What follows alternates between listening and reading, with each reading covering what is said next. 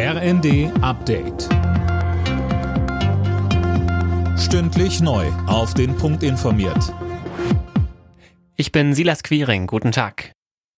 Die Ankündigung von Energieminister Habeck, zwei Atomkraftwerke in Reserve zu halten, sorgt nicht nur außerhalb der Bundesregierung für Kritik. Auch der Fraktionschef vom Koalitionspartner FDP, Dürr, hält die Entscheidung für falsch. Er sprach sich für eine Laufzeitverlängerung aus, genauso wie die Wirtschaftsweise Veronika Grimm. Sie sagte im ZDF, Es wäre jetzt sinnvoll, sie noch eine Weile laufen zu lassen, um eben die Preise abzufedern. Je mehr Kraftwerkskapazität zur Verfügung steht, desto niedriger sind ja die Strompreise. Darüber hinaus hätte man natürlich auch überlegen können, die Laufzeit zu verlängern, weil die Energiepreiskrise, die ist ja nicht in drei, vier Monaten vorbei. Das wird sich sicherlich noch eine Weile hinziehen.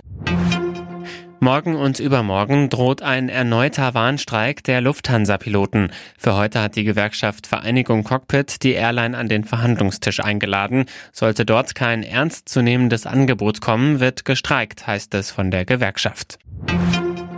Die Feuerwehrleute haben es geschafft. Der Waldbrand im Harz ist unter Kontrolle. Noch immer sind aber anderthalb Millionen Quadratmeter Wald betroffen. Christiane Hampe, was hat denn den Durchbruch bei den Löscharbeiten gebracht? Die Löschflüge aus der Luft, das hat sich gestern Abend schon gezeigt. Das Gebiet unterhalb des Brockens ist nämlich total steil und damit schwer zugänglich. Mehrere Löschflugzeuge und Hubschrauber waren im Dauereinsatz. Aktuell sind immer noch 180 Feuerwehrleute vor Ort. Die Löscharbeiten werden sicher auch noch ein paar Tage andauern. Schön wäre natürlich so ein richtig satter Landregen, aber der ist bislang nicht in Sicht.